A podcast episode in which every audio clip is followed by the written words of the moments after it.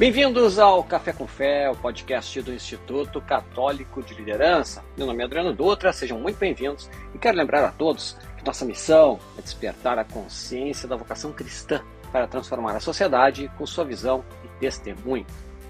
Em nosso episódio anterior, de número 94, nosso podcast, nosso tema foi A Verdade Oculta sobre a Perseguição dos Cristãos. Episódio imperdível. E na oportunidade, o padre Rodrigo Hurtado entrevistou a irmã Maria de Guadalupe, que nos contou sua experiência como missionária na Síria. Segundo dados da ACN, Ajuda a Igreja que Sofre, um em cada três países do mundo não respeita a liberdade religiosa. E em 36 países está presente o fenômeno da discriminação em razão da religião. E ainda mais grave, em 26 países existe efetivamente perseguição religiosa. Assim, dando sequência ao tema do episódio anterior, hoje, em nosso episódio número 95, nosso tema será Liberdade Religiosa um caminho para a paz. E assim, para tratar deste tema, tenho a satisfação de receber justamente a presidente da ACN Brasil, Ajuda a Igreja que Sofre aqui no Brasil, Ana Manente. Prezada Ana, seja muito bem-vinda. Uma alegria a tua presença. Uma alegria estar aqui, Adriano. Muito bom. Você estava falando do Seed Time, eu estava lembrando na pandemia, várias amigas minhas de escola, de, eh, de mães de colégio de filho, né, perguntando: ai, Ana, como é que eu faço para rezar? Porque, de fato, não, não viviam a fé, né? E a uhum. indicação do Seed Time sempre era: você assim, olha, tem um aplicativo muito bacana, você baixa aqui, você vai vendo devagarzinho, no teu ritmo. Então, ele foi aí um. Isso posso dizer, várias amigas se converteram a partir do Seed Time durante a pandemia. Então... Ah, obrigado, muito legal. E a gente tem muito, nós recebemos muitos relatos assim, da diferença que o aplicativo tem feito na, na vida das pessoas, né, para criar esse hábito de oração diária. Uhum. E aí, na pandemia, efetivamente, assim, isso se levou. O pessoal, o pessoal começou a buscar, às vezes, uma espiritualidade, né, naquele momento difícil, e foi um, um instrumento ali que conseguiu ajudar as pessoas. Então, ficamos muito felizes com isso, com o teu relato também. Muito Mas muito obrigado. Mas como falei, uma, uma alegria a tua presença, né? Por mais que seja presidente da CN aqui no Brasil, né? A gente estava comentando um pouquinho antes, às vezes até o nós como brasileiros não temos a, a dimensão, né? Do que do que é a CN e da importância do trabalho dela, né? Da, no mundo, a né? CN... Até pela pelas eu falo que ela é uma, uma grande né? desconhecida. É, eu falo que ela é uma grande desconhecida na igreja. Né? É, eu mesma, imagina, minha bisavó super católica, minha avó, minha mãe, minhas tias, família inteira. Nasci e fui cercada, assim, protegida por Deus desde o berço. Nunca tinha ouvido falar. Eu fui conhecer a Sene três anos atrás, quando me ligaram para saber da Sene. Me ligaram para uhum. saber se eu gostaria de fazer parte do time do Brasil. E eu falei, preciso entender quem são vocês, quem são vocês, né? E, e aí fui para o bom e velho Google, comecei a ler e me apaixonei, né? Me apaixonei. A Sene, ela é conhecida no Brasil com alguns nomes diferentes, né? Ela é conhecida como tem, gente, tem várias pessoas do clero, os bispos mais velhos, sobretudo, conhecem como Kirchenot, que é a tradução de igreja que sofre em alemão. Começou lá, né? A, Sene começou em 1947 no mundo, foi fundada logo depois do fim da Segunda Guerra Mundial uhum. por um padre que pregava ali na Bélgica e na Holanda, estava pregando a, as, as a solidariedade que deveria existir entre o povo uh, belga e holandês em relação aos alemães. Ele viu que a Alemanha, no pós-guerra, a Alemanha estava devastada, né? O, e a, o povo vivia nos bunkers ainda, várias famílias juntas, uma miséria, uma fome, uma coisa horrorosa. E ele foi pregar ali no entorno. Imagina, foi pregar para os povos que foram bombardeados, saqueados, né? Pregar para as viúvas né, da guerra, que perderam uhum. seus, seus maridos para a guerra, foi pregar a ajuda ao, ao povo opressor, né, na época. E, e, ele falava muito disso, que não era só ajuda material, ele queria curar as feridas do coração e só o perdão levaria a isso. E de fato começaram a vir as pessoas que começavam a doar o pouco que tinham no pós-guerra, a situação estava terrível na Europa, então ele foi conhecido como o padre toicinho, porque doavam bacon, né? doavam toicinho. E, e aí começou esse trabalho de solidariedade mesmo. A gente fala que a CNE é uma grande ponte de amor desde a sua fundação. E, e, aí ela começou a ajudar os padres do leste europeu, né, após a Segunda Guerra, cortina de ferro na Europa, todo o leste europeu comunista sem direito a praticar religião, mas a igreja clandestina continuou existindo e, e a CN fazia esse trabalho de levar, seja material litúrgico, material catequético, formar os padres, preparar os leigos como catequistas. Então todo esse trabalho... Qual é o nome do seu pai? O nome do meu pai é José Alberto, mas não adianta. Deixa eu desligar aqui meu celular. a, a Siri. a Siri, o telefone estava no mudo, mas a Siri passou por cima, né? Do, do o, e aí começou a ajudar essa igreja do leste, né? Uh, e aí adotou-se o nome nesse momento do, de Ostpritzhilfe, que ajuda aos padres do leste. Depois disso ampliou-se a ajuda não só para os padres, mas para a própria igreja, para os próprios leigos, os próprios cristãos, e aí passou-se a chamar a igreja que sofre, em alemão, porque a sede ficava na Alemanha, num local onde ficava a resistência na época da guerra, então por questões históricas era ali o QG, né, da, e ainda é até hoje uhum. na, na ACN. E, e aí os começou-se a abrir escritórios pelo mundo para ajudar na captação de recursos, né? Não só não dava para viver só de toicinho do pós-guerra, uhum. uma ajuda de fato material para chegar nesse leste europeu para ajudar a igreja que, que sofre que já sofria em tantos lugares. E aí foram abrindo escritórios e cada escritório traduzia o Kirchenot na sua própria língua. Né? Então tinha lá Utah, a igreja que sofre, tinha É, Eito da Church in Need, Ailton da Igreja Sofrente, tinham vários nomes. E aí resolveu, resolveram fazer um rebranding há poucos anos atrás, adotando a sigla ACN para o mundo todo, para mostrar uhum. que é a mesma instituição que está no mundo inteiro.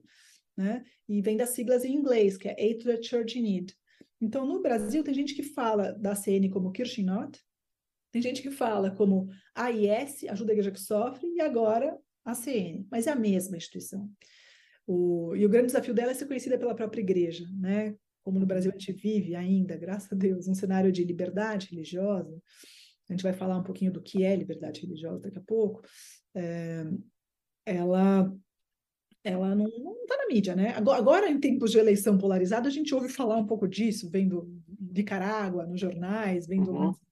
né, mais fortes, algumas igrejas vilipendiadas e tal mas é, é, muito longe do que é de fato a, a perseguição religiosa, né? Então não é um assunto corriqueiro, não é um assunto corrente, mas é um assunto importante, que apesar de acontecer aqui, acontece agora, né? Você comentou do episódio anterior com a Irmã Guadalupe, é, a CN apoia a Irmã Guadalupe, a, a, congregação dela, há muitos anos, né? É, tanto é, mantendo as missionárias, né? Uma das formas de ajuda que a CN faz é manter as missionárias, é, ajuda existencial mesmo, porque elas possam focar na missão, né? É, e não tem que se preocupar com o que comer, com o que vestir, né? Deixa que quem tem uma, quem, quem tem essa liberdade de praticar a religião e pode se preocupar com, com outra forma de, de, sustento, sustente aqueles que não têm como fazer isso, né? Lá nem que ela quisesse, né? Ter, ter uma reina, um trabalho, Sim. não existe, né? Então, assim, a gente como corpo, corpo místico, né? Igreja, corpo místico de Cristo, todos somos o mesmo corpo, a gente tem mais do que obrigação, né? De socorrer esses nossos irmãos que estão numa situação é indescritível, né? Só ouvindo ela para começar a pensar, imaginar um pouquinho do que deve ser, né?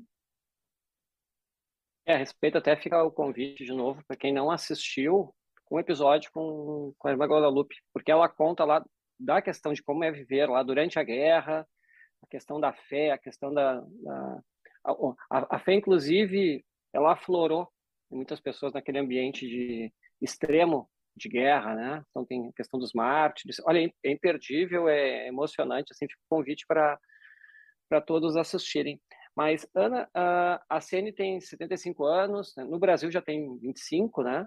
E, e o que, que ela faz exatamente? Assim, é, é uma atividade mais uhum. de voluntariado? É uma atividade mais de ofertar recursos? Como é que, uhum. como é que funciona para o pessoal entender, né? E a gente começar a entrar no nosso tema mesmo. Eu vou falar um pouquinho, mas tem até um videozinho que a gente pode passar, um vídeo institucional que mostra um pouco do que a CN faz pelo mundo inteiro, mas é, em resumo, a CN é essa fundação pontifícia, né? A fundação pontifícia é o quê? Uma fundação que hoje, essa instituição que começou lá, né, com um sacerdote, foi crescendo, a pedido de vários papas, isso foi se expandindo, chegou na América Latina, passou por João 23, Paulo VI, João Paulo II, Bento XVI, Papa Francisco, o Papa Francisco, o Papa não, Bento XVI elevou a CN, trouxe esse instituto para converteu ele numa fundação pontifícia. Significa o quê?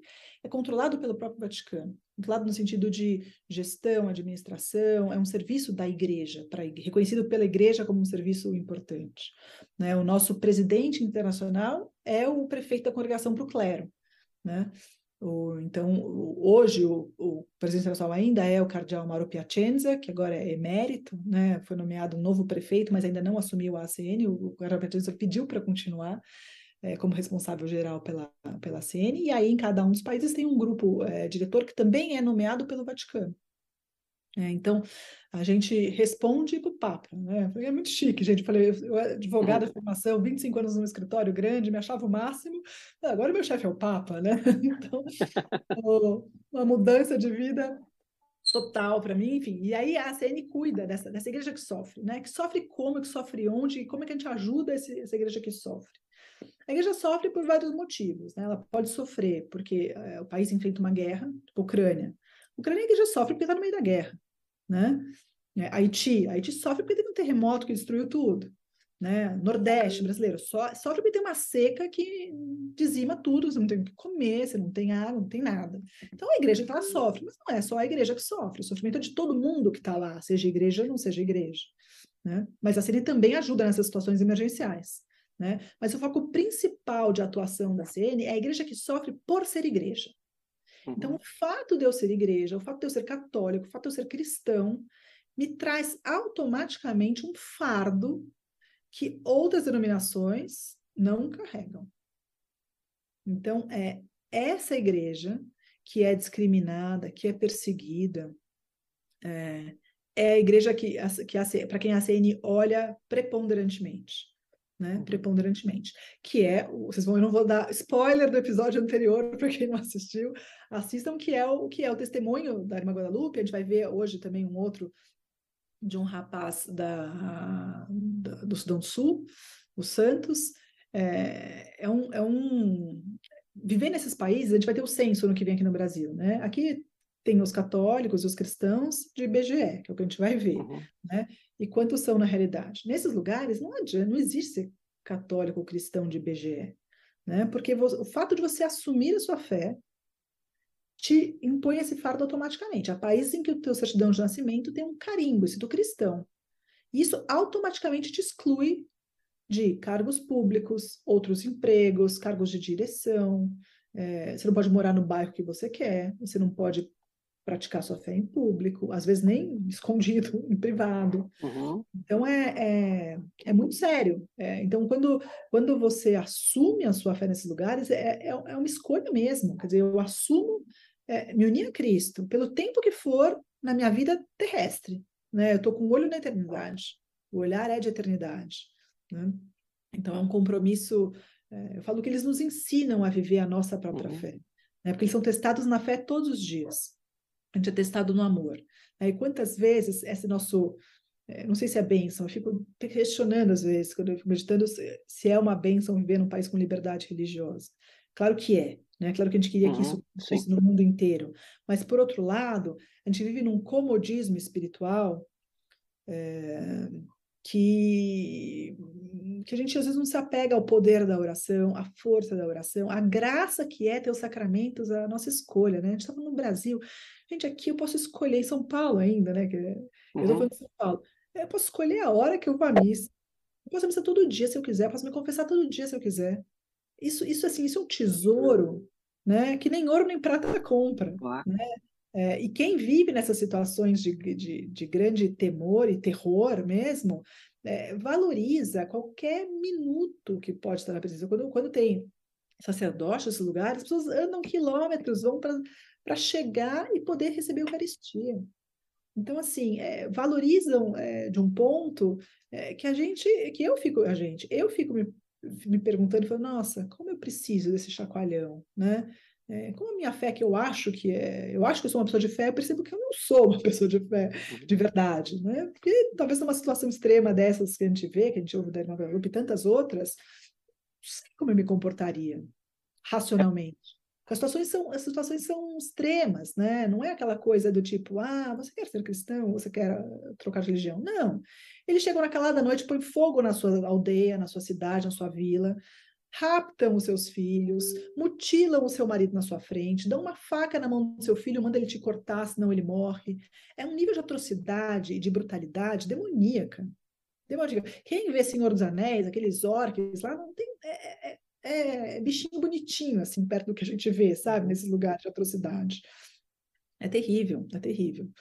E a CNI, enfim, a CNI é essa ponte de amor que faz com que a gente canaliza recursos dos benfeitores do mundo inteiro, do mundo inteiro, desses 24 uhum. países onde há escritórios que cuidam de captação, o Brasil é um deles, né? E transborda essa, essa, essa, essa riqueza material para esses projetos necessitados nesses locais todos, né? Por ano, Adriano, para você ter uma ideia, a CNI aprova cerca de 5 mil projetos por ano em mais de 130 países. Uhum. O Brasil, inclusive, né? O Brasil a gente não tem perseguição, mas a gente tem situações muito miseráveis, né? Então, assim, são outros tipos de, de, de apoio feito no Brasil. Acho que a gente pode passar esse videozinho que mostra um pouco, né? Porque a gente fala de lugares que não estão no nosso, uhum. nosso dia a dia, né? Então, é... para enxergar um pouco, falo que o filme não é tão bom porque ele não tem o cheiro, não tem o calor, não tem a poeira dos lugares, né? Mas ele é melhor do que só a nossa imaginação.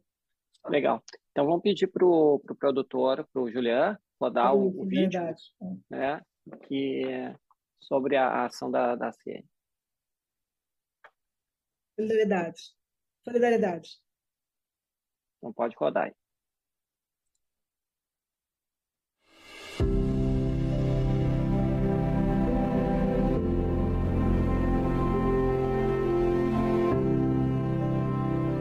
O mundo sente saudades do afeto. Sente saudades de se sentir bem fazendo o bem.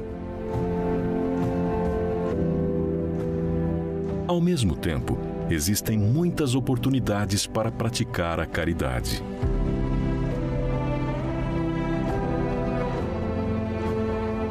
E desde 1947 existe uma escola de amor a ACN. Uma ponte de amor entre os que querem ajudar e os que precisam de ajuda.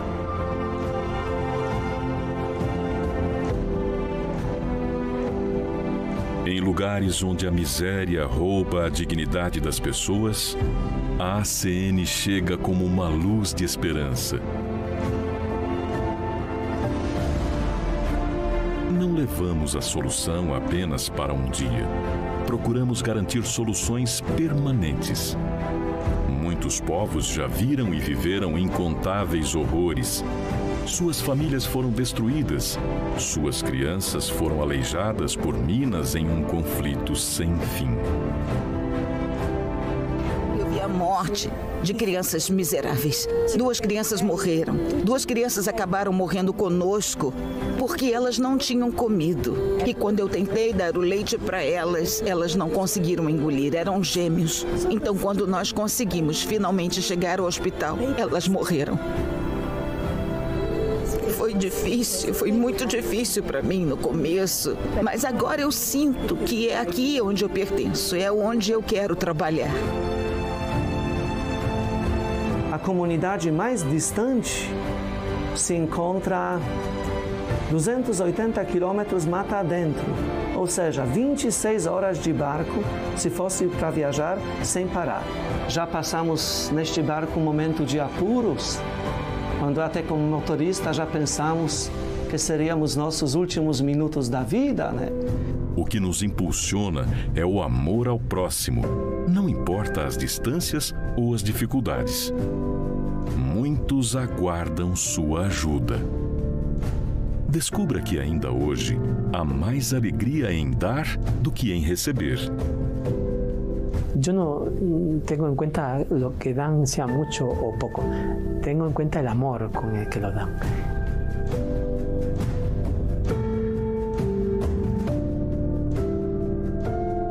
A maior alegria está em ajudar.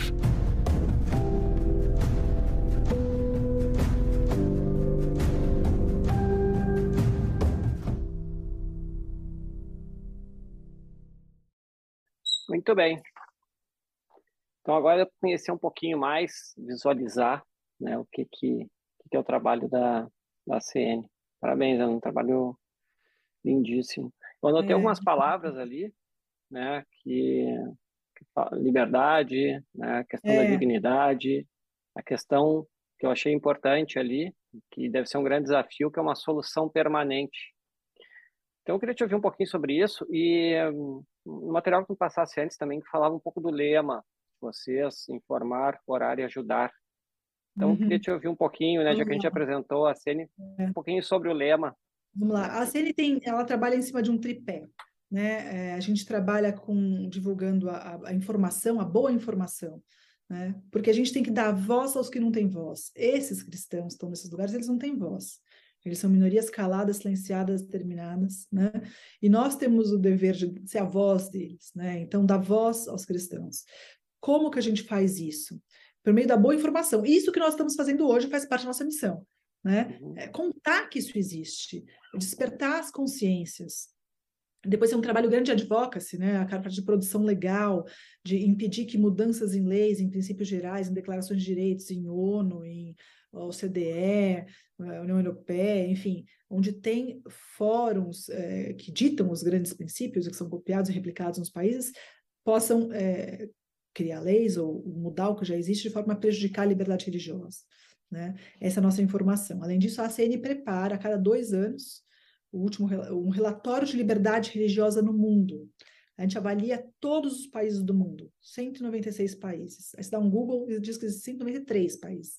Aí tem três outras regiões que há uma dúvida, que não foram reconhecidas ainda, mas a gente uhum. considera também. Então, são 196 países pesquisados. E lá é o termômetro da liberdade religiosa, e aí não só dos cristãos perseguidos, de qualquer religião, como é a liberdade de religião em relação a qualquer religião nesses países. Um relatório enorme, Existem quatro relatórios sobre liberdade religiosa no mundo, três são do, do, de estudos americanos né, e governamentais, sobretudo. O nosso é o único não governamental feito que cobre 100% dos países. É um relatório muito extenso, são 800 páginas, o sumário executivo tem umas 50 e que todo mundo precisaria ler. Né? Tem no nosso site, o acn.org.br. É, e aí é para divulgar a boa informação mesmo, é chamar a atenção do que acontece em cada país. O, então, esse é o pilar da informação. O pilar da oração, a gente se sustenta na oração, a gente sustenta esses, essa igreja que sofre por meio da oração. Então, a importância da oração por eles, né? Pela igreja que sofre em todo mundo, né? Não só por eles, para que, enfim, que os corações dos benfeitores sejam tocados também, né? A Teresa falava que a gente tem que doar até doer, né? É, porque de fato os outros estão doendo lá na outra ponta, né? Então é, essa, essa questão da oração, por toda essa, essa ponte de amor que tem que funcionar, né? Para chegar e que eles possam ser sustentados na oração. A irmã Guadalupe falava muito disso, como ela sentia a força da oração. Né? Ela, ela, ela, ela falou isso que eu tive com ela e me tocou muito. Ela falava o seguinte: eu me conheço, eu sou medrosa, mas eu queria ficar lá no meio da guerra e não tinha medo. Eu não tinha medo. Eu sei que isso não vem de mim, isso é Deus, essa graça é Deus que dá né? E tantas outras pessoas. Eu tive nesse começo do ano com um bispo nigeriano e duas irmãs nigerianas que estavam naquela logo após Pentecostes, um caos, né? Todo mundo anunciou o massacre na missa de Pentecostes da Nigéria, mas de lá para cá foram mais de 23 atentados. Ninguém comenta. Irmãs sequestradas, padres assassinados, freiras assassinadas, uma coisa sangrenta, violenta, e ninguém comenta. E, então, e elas falam, a primeira, o primeiro pedido que nos chega na CN não é de recursos, é sempre rezem por nós, está acontecendo isso, uhum. rezem por nós. Né? Nesse massacre mesmo na Nigéria de Pentecostes, a gente recebeu uma carta de uma menininha de nove anos. É, ela mandava, mandou uma carta dizendo o seguinte, é, meu nome é Okori, eu tenho nove anos, é, eu estou triste porque eu não sei se eu vou conseguir é, atingir o meu sonho. O meu sonho é me tornar freira. Só que no domingo, quando eu fui à missa com a minha mãe, eu levei um tiro. Então, não sei se eu vou conseguir é, atingir o meu sonho. É pedir muito? Ela falou, por favor, rezem por nós. Olha isso, uma menina de nove anos, com medo de ir à missa, porque ela levou um tiro. Medo com razão, né? Quer dizer, ela tem toda razão de ter medo. Né? Mataram 39 pessoas na frente dela, com facada, com tudo. Né? Feriram outras cento e tantas, foram 200 feridos naquele, em um, em um atentado. Né? Um que saiu um pouquinho na mídia, né? Tem todo dia, tem todo dia. Né? Então, é, ela pedia, rezem por nós. Né? É, então, a gente percebe esses missionários quando estão lá, primeiro, eles, eles mandam, eles agradecem as orações, eles sentem essa força da oração. A gente, no nosso comodismo né, de, de país tranquilo, né? Uhum. É, a gente às vezes não sente muito essa força no dia, a importância dos outros rezando por nós, né? Muitas vezes, claro, tem uma coisa difícil, as pessoas se apegam no Covid, a gente viu como as pessoas se agarraram à fé e como rezaram e como puderam, de fato, presenciar milagres da oração, né? Como a oração é, muda mesmo a realidade, né? Mas muitas vezes a gente não percebe a força dos outros rezando por nós. Né? Não tem uhum. muito essa fora de que da igreja assim, as pessoas pedirem oração uns para os outros, né? Ou se unirem para rezar, salvo em situações extremas. Então essas situações extremas são importantes porque nos mostram mesmo o poder da, da oração que move montanhas mesmo, né? Extremamente importante. Então a gente tem a informação, a oração e o terceiro, a terceira perna desse tripé é a ação. É de fato uhum. concretamente agir e fazer com que a ajuda chegue, né? Com que a ajuda chegue. Qual é a ajuda? É a igreja local que escolhe. Né? Os projetos chegam, os pedidos de, de ajuda chegam para serem sempre subscritos pelo bispo local ou pelo superior da ordem, se for uma, uma congregação religiosa. Né? Eles submetem, descrevem o que eles precisam e para quê. A gente avalia se dentro do nosso uhum. escopo, nosso escopo de fato é, é pastoral, né? É, ou, e, ou emergencial. E estando ali, tendo orçamento, a gente, a gente aprova em pouquinho tempo. Acho que nosso, nosso intervalo é curto, dois, três meses, né? Para o dinheiro chegar na ponta. E quando é emergencial é, é o seguinte, né? Uhum. Mas o. E aí existe todo um cuidado de prestação de contas, de avaliação de como está sendo feito. Né? São muitos projetos, são 5 mil projetos por ano. Né? Então, existe um departamento que fica na Alemanha, isso é centralizado na Alemanha, e, e aí tem equipes que, que monitoram os diferentes países, regiões geográficas, e, e, visitam periodicamente, a gente conversa com os bispos sempre para saber como é que as coisas estão indo, né? Então tem muita coisa assim. O Brasil não tem, o Brasil recebe ajuda desde os anos 60, né? Existe o escritório desde, desde 97, é, continua tendo projeto, no Brasil são cerca de 200, 250 projetos por ano aprovados, é, a gente tem todas as dioceses do Brasil, nesses 25 anos do nosso escritório, já foram apoiadas. Uhum. A grandíssima maioria, todas, menos seis, foram apoiadas diretamente com projetos próprios da diocese, o que é uma alegria enorme, né? Saber que a gente, como a gente ajuda a igreja local. E as outras seis que não tiveram projetos próprios, tiveram projetos projetos nacionais, a gente fala, Bíblia da Criança, o CAT, do CAT, formação para os padres, para os seminaristas, isso tudo a gente faz em nível nacional. Né? Então, os, o tipo de ajuda é o mesmo no mundo inteiro, mas alguns lugares se concentram mais umas às outras. Então, por exemplo, construção. Construção é, absorve boa parte do nosso orçamento, né? Uns, eh, tem, tem até uma pizza, mas não está aqui comigo com os gastos. Mas construção de quê? De igreja, de capela, né? Seja nos lugares onde foram demolidas e destruídas, de pega Síria, pega Líbano, né? Está sendo inteiro reconstruída aquela região, Iraque, né? Escolas, construção de casas. No Iraque, Península de Nínive, né, terra dos nossos uhum. patriarcas, né, foi devastado. O Estado Islâmico invadiu aquilo ali, botou fogo em tudo que é aldeia, saíram na calada da noite com a roupa do corpo para não morrer. Só que eles querem voltar, e agora começam a voltar. Como foi retomado o território, começam a voltar. Só que volta sem casa. Como é que você volta com família, com filhos, sem ter onde estudar, sem ter onde trabalhar? Então, a gente está construindo escolas, a gente está pagando o salário dos professores católicos, formando uhum. os catequistas, dando bolsa de estudo para eles irem para a universidade depois, garantindo que uma economia possa girar ali para que as pessoas possam ficar. Né? O, nessa visita para o Papa fez ao Iraque, a Regina, que é uma das nossas diretoras, foi na comitiva do Papa, e ela fala que se não fosse a ajuda da CN ali, a gente dificilmente ele é cristão na Terra Santa. Uhum. Porque é um trabalho muito grande de reconstrução, muito grande de reconstrução. Né? Então tem essa parte da construção de construção física, né? Depois Sim. tem um trabalho todo de formação intensa, de formação de seminaristas, não só de constrói seminários, mas a gente ajuda o seminarista a estudar, com bolsa de estudo, com material, né? bolsa para os padres estudarem também, pagarem a pós-graduação dos padres, formar os formadores dos seminários, né? tem, tem budget específico para isso, formar catequista, formar leigos, né? É, então tem uma parte toda de formação, a parte de produção de material catequético e, e, teológico. Os mais conhecidos da Bíblia da Criança, uma Bíblia vermelhinha, não está aqui, está ali fora, na minha estante, não trouxe para cá. Uma de capa vermelhinha que a gente já distribuiu 51 milhões de exemplares. Uhum. Em, em 192 línguas, eu nem sabia que tinha tudo isso de língua no mundo. A última língua que a gente produziu é ticuna, é o idioma do Alto Solimões, aqui no Brasil. É o único livro impresso em ticuna. E muitas vezes essa Bíblia é o único livro ilustrado que uma criança vai ter Sim. nesses lugares, né? A gente viu no videozinho de algumas crianças ali com um livrinho vermelhinho, é a Bíblia da criança, né? Ah, que bonito. É muito bonito. Aí tem também uma parte de meio de transporte, é outro, outro apoio importante que a CN dá.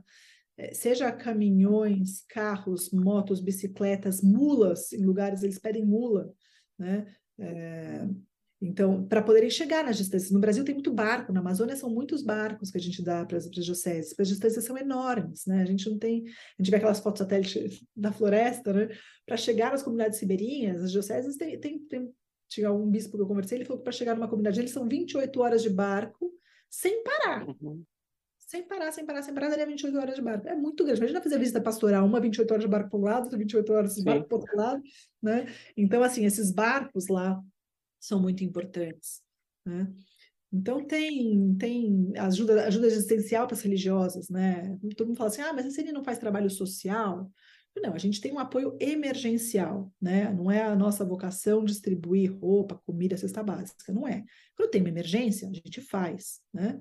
A gente ajuda nisso também. No Covid, as igrejas fechadas, os padres, a gente distribuiu muita cesta básica junto com, com os padres apoiados, né? Mas não é o nosso foco. O nosso foco é, não é o social, é o, é, o, é o, espiritual. Mas a gente ajuda, a, a, a, é, tem um programa de ajuda existencial para as religiosas e para os religiosos, por exemplo, uhum. que faz um trabalho social enorme. Né? Então a gente mantém elas ali e equipa elas para poderem fazer o trabalho social. Né? Aqui em Salvador, tem, um, tem, tem várias, né? No, no Brasil são várias religiosas apoiadas, no mundo todo são mais de 18 mil por ano. É, é, é, muita gente apoiada, né? Mas tem a Irmã Lúcia, na periferia de Salvador, faz um trabalho lindo com crianças abandonadas, todas deficientes. É uma coisa assim de tocar o coração, né? Uhum. Muito, muito bonito o trabalho dela. E é um exemplo do, do, tipo de serviço que a ACN apoia, né? Também. Ana, e até o do Lema aqui não falasse do, dos pilares, né? Informar, orar e ajudar, né? É eu tinha anotado até quando assistia a Irmã da Guadalupe, né? perguntaram, o padre Rodrigo perguntou para ela na época como ajudar, né? Fizeram uma pergunta para ela, como ajudar, é. né? E a resposta dela foi justamente essa. Primeiro era o rezar, que ela falou, né? O orar. É, comunicar, informar e divulgar o que está ocorrendo, é. Né? é justamente o outro pilar. E no terceiro lá, uh, colaborar. E eu queria te fazer uma pergunta, aproveitar assim, fazer um, falasse da, da às vezes lá no, na Amazônia, né, lá no norte das distâncias, né, a Ivone aqui no, no YouTube, né, ela disse que já fez uma missão no Pará, tinha uma comunidade que tinha uma missa só uma vez por ano. Justamente por não existir padre. Então é um pouquinho desse. É, né, essa é a realidade, cenário. é isso. Quer dizer, muitas vezes demora um ano para chegar naquela comunidade. Então, quando tem é aquela festa que o sacerdote. Por isso que a CN foca muito na formação dos catequistas. Muitas vezes são eles que sustentam a comunidade, as religiosas também estão presentes, né? Então, as religiosas e os catequistas leigos, assim, são eles que animam a comunidade, né? O Brasil tem muita religiosidade, né? Por isso que a gente vê as novenas, os terços, né? No, tive uma vez no, no, interior do Ceará também, não tinha pouco padre, e as casas eram capelas, né? As, cada casinha era uma capelinha, né? Então eles têm essa espiritualidade do, do povo que é sustentada na oração, né? Porque a Eucaristia mesmo eles não, raramente têm. Uhum. E Ana, o padre Rodrigo fez uma pergunta, mas a pergunta dele eu vou vou dar uma voltinha para a gente chegar finalmente na pergunta dele. Uhum. O padre Rodrigo perguntou direto assim qual é o, a, a, principal causa de perseguição aos cristãos. Uhum, né? Vamos lá. A questão política, religiosa, etc. Uhum. Para chegar aqui na pergunta dele, eu vou fazer algumas antes, né? Uh, eu acho, eu, eu queria ver contigo um pouquinho assim desse o mapa mundial ali que tem no relatório, se a gente pudesse uhum. tratar um pouquinho para a gente enxergar onde é que estão e depois com base nos dados do relatório de vocês, acho que a gente começa a construir a, a resposta do que o padre solicitou. Né? Como então, a gente não então vive isso aqui, desculpa. Não, não é isso. Isso que eu ia sugerir. Só de uhum. repente a gente começar com, com um relatório agora e aí é, a pessoa conseguir enxergar né, uhum. onde que está e o que, que é, né, do que se trata. Uma vez eu li que o povo, os esquimós, tem mais de 50 palavras para branco e tipos de gelo. A gente é branco e gelo, né? Não tem alternativa, porque a gente não vive isso. Então a gente põe tudo no mesmo saco. Eles não, eles sabem se o gelo é mais fino, é mais duro, é mais velho, é mais novo, tem tudo isso. Então, assim, a gente não pode chamar tudo de perseguição religiosa, porque existem coisas muito diferentes aí dentro. Existe uma escala gradativa do que é liberdade religiosa. Vou explicar um pouquinho como é que funciona essa escala e a gente põe daí o, o mapa na tela. Legal. Daqui a pouquinho. O que é liberdade? Vou começar. O que é liberdade religiosa? Né? Existe uma definição, é um direito humano fundamental, está na Declaração dos Direitos Humanos da ONU. É o direito de você ter uma religião ou escolher não ter nenhuma. É o direito de você optar por manter a sua religião ou trocar de religião. Uhum. E é o direito de você professar a sua religião e a sua fé. Então você tem esse combo, são essas três coisas para você ter uma plena liberdade religiosa. Há países em que isso é garantido constitucionalmente, há países em que isso não é garantido constitucionalmente, seja o combo, seja qualquer perna do, do combo. Né? Uhum. Né? No Brasil, por exemplo, a gente tem liberdade religiosa. Você pode escolher qual religião você quer ter ou não ter nenhuma, você pode trocar por qualquer outra religião, e você pode é, resolver, e você pode praticar, você pode fazer o som da cruz no restaurante antes de comer, né? Se você é judeu, você pode andar com kippah na rua, né? Eu posso andar, eu ando com esse tercinho que é lá da Terra Santa dos cristãos perseguidos, eu ando com ele direto, nunca tive problema. Então a gente tem essa liberdade. Mas alguém fala, ah, mas você não viu lá a igreja, entraram em São Mateus, jogaram tudo no chão, absurdo, isso é perseguição. Isso não é perseguição religiosa, isso é um ato de intolerância religiosa de alguém que praticou e que não é acatado e acolhido pelo Estado. Isso é crime. Tem que fazer um boletim de ocorrência, tem que ir atrás, vai ser punido, né? O que a gente tem que tomar cuidado, e, e, e o primeiro nível da perda ou da, da do atentado à liberdade uhum. religiosa chama-se intolerância religiosa, que pode uhum. ser, desde ser um nada, do tipo, ah, tudo bem, ali não tem problema nenhum, até atos que começam a ficar cada vez mais frequentes, como esse caso da igreja que eu citei. Né? Uhum. No Brasil, a gente tem atos de intolerância religiosa. Né? A gente tem no Rio de Janeiro os casos contra as, as religiões de matriz africana, né? os terreiros que são destruídos, colocam fogo e tudo. Né? É, uma, é, uma, é uma intolerância, apesar de ser crime. Né? Aqui acontece. Qual que é o problema do nível da intolerância?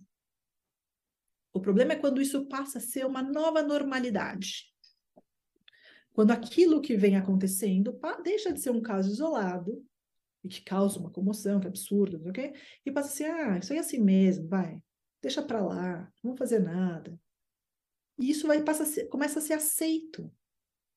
E aí você começa a mexer no aspecto social e cultural daquele país. E quando isso entra como algo culturalmente aceitável, a gente começa a ter uma, um cenário de intolerância religiosa preocupante. Uhum.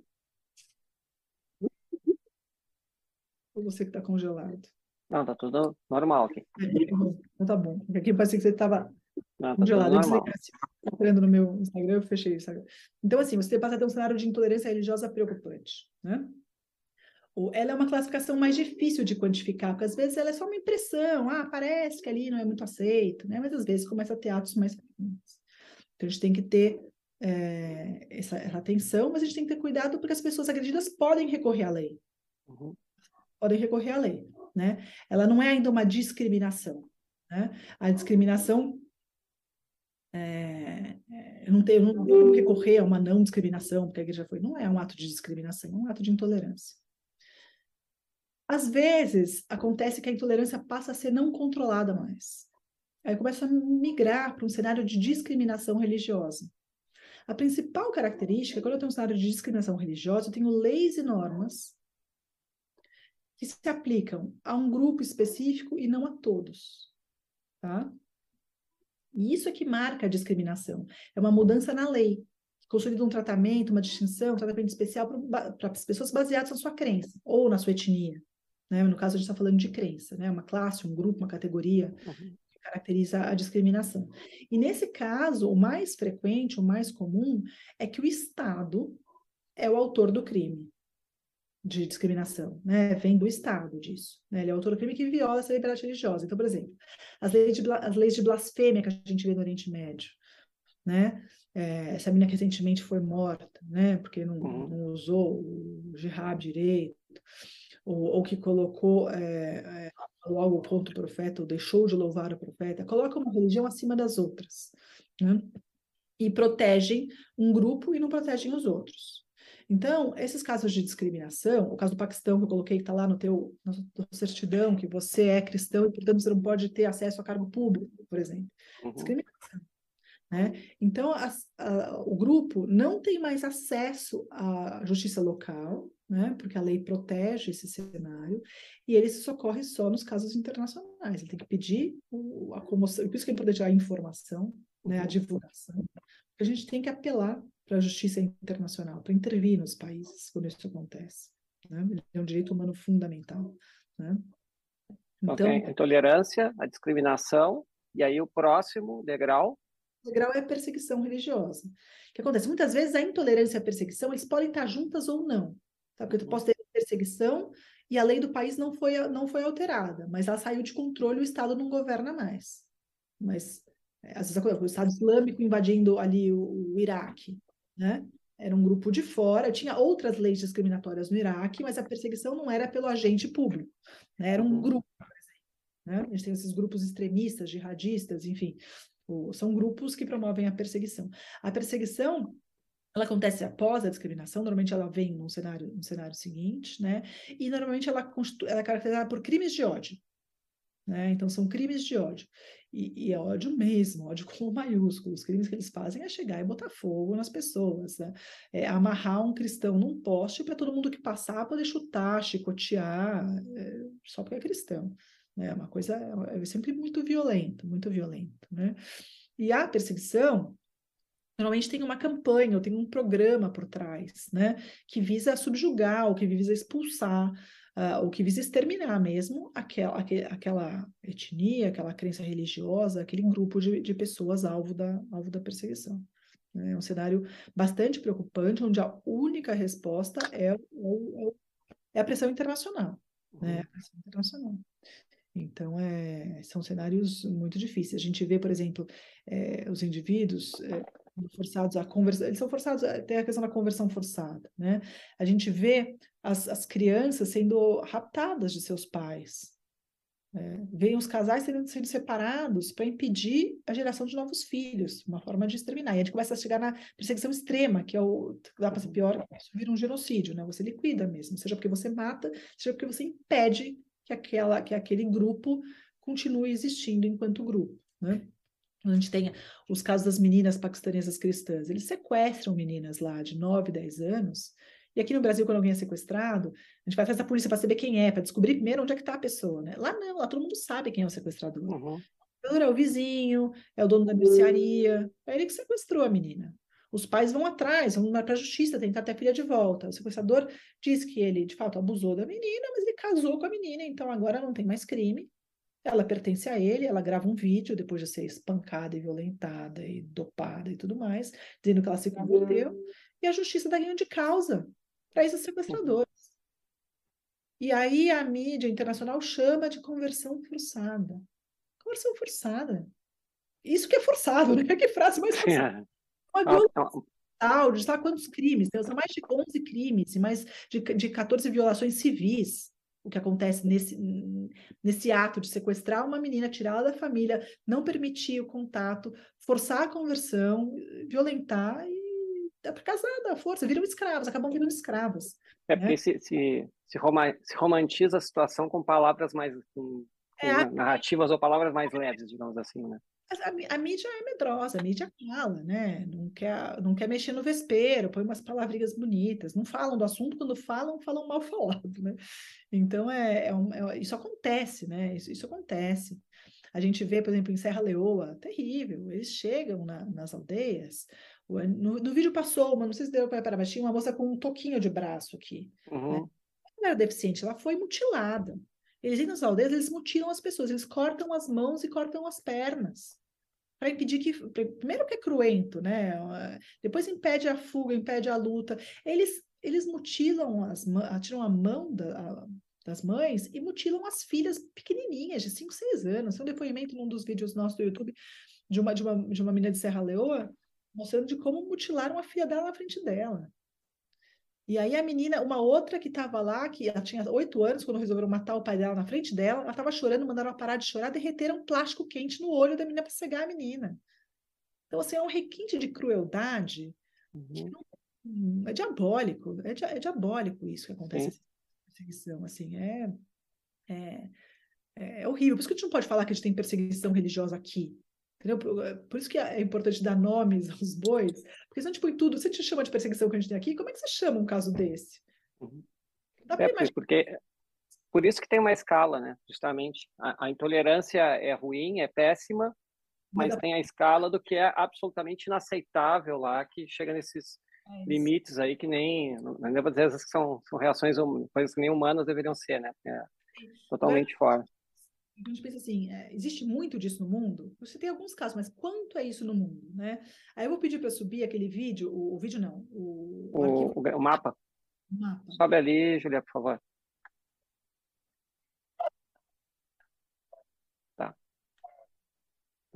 A gente já vai subir o mapa. Enquanto isso, uh, uh, aproveitando gente. esse gancho, a gente tem falado muito aqui agora, recentemente, né, até por ser cenários mais próximos de, da, do que está acontecendo na Nicarágua, por exemplo.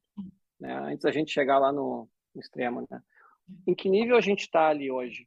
Então, ele, ele, é um desses níveis, é uma perseguição? O que, que é que nós temos ali, por exemplo?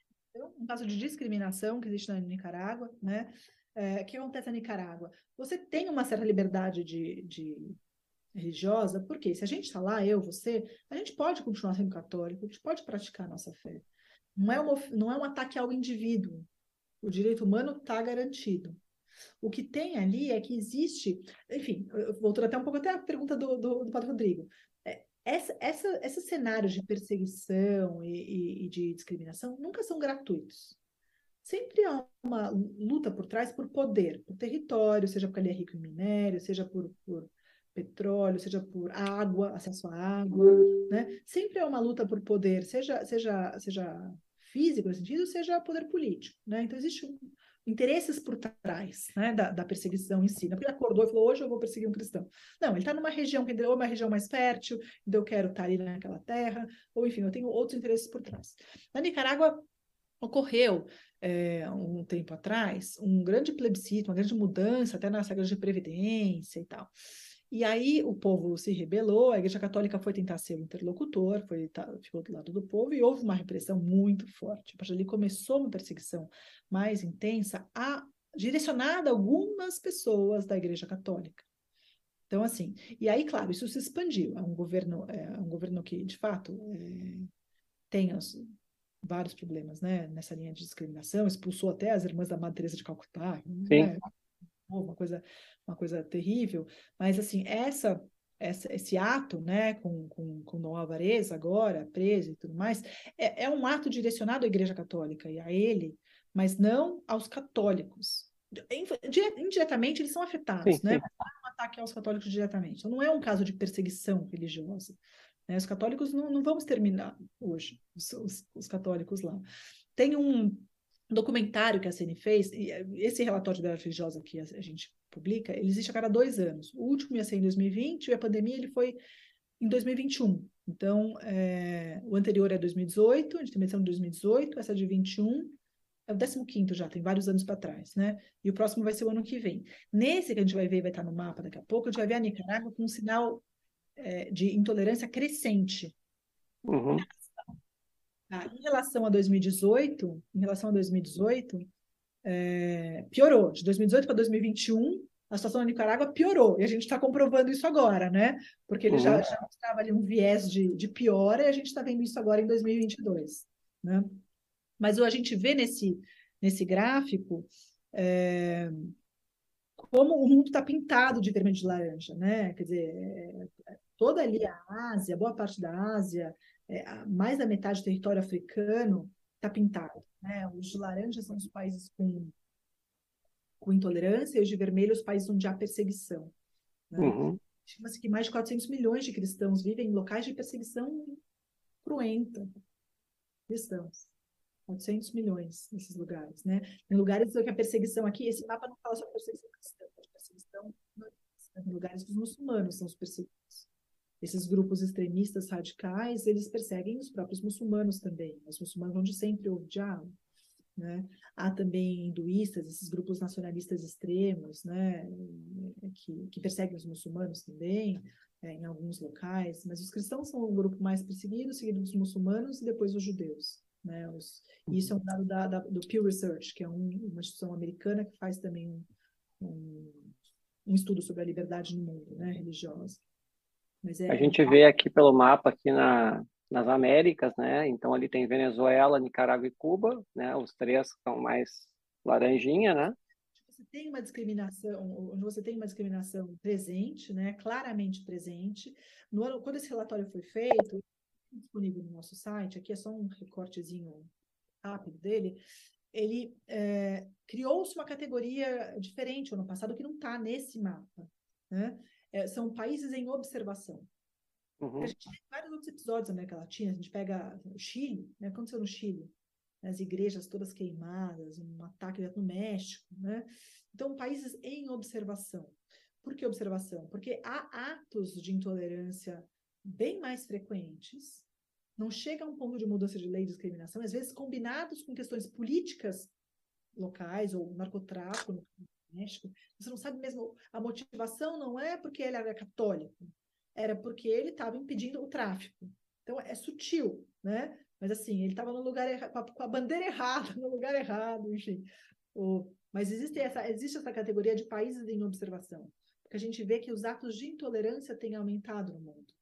Né? A perseguição uhum. tem aumentado no mundo, os atos de intolerância também. Então, assim, é, pelo andar da carruagem, o que indica que haverá mais países em laranja e não menos, né? Uh, Ana, uma, duas coisas assim que, que me chamaram a atenção, né? É, a gente conversou um pouquinho antes, queria que conversasse, falasse um pouquinho com o pessoal, e até num, num outro vídeo que eu vi de vocês, que eu, que eu olhei no site, até fica a dica para quem está assistindo, né? Esses relatórios estão no site né, da, da CN, né? Esse relatório de liberdade religiosa está no site da CN. Tem no YouTube um videozinho um, que chama Relatório de Liberdade Religiosa, que é um resumo é, animado do, das principais conclusões do relatório de 2021, muito bom também. Mas quem quiser ir curioso, estudo, estudioso, quiser ler mais, tem o um relatório inteiro no site para download. É, eu vou botar, eu vou escrever aqui os links para quem está assistindo né? Ah, no, no site ali também. É. No Instagram. Uh, eu queria que falasse um pouquinho sobre a China, né, que falasse da forma de monitoramento, Sim. e depois uh, também falasse um pouquinho a questão do, do Sudão, até das guerras, até para a gente botar um outro vídeo. A esperança, né? Vamos terminar com a esperança. O, eu acho que na, na China, o que acontece na China, né? A gente vê é, esse, esses, como se dá a perseguição. A perseguição pode ser por um grupo local, como é o caso do Estado Islâmico que a gente falou, ou pelo próprio governo, né? A China, o perseguidor é o agente estatal, né?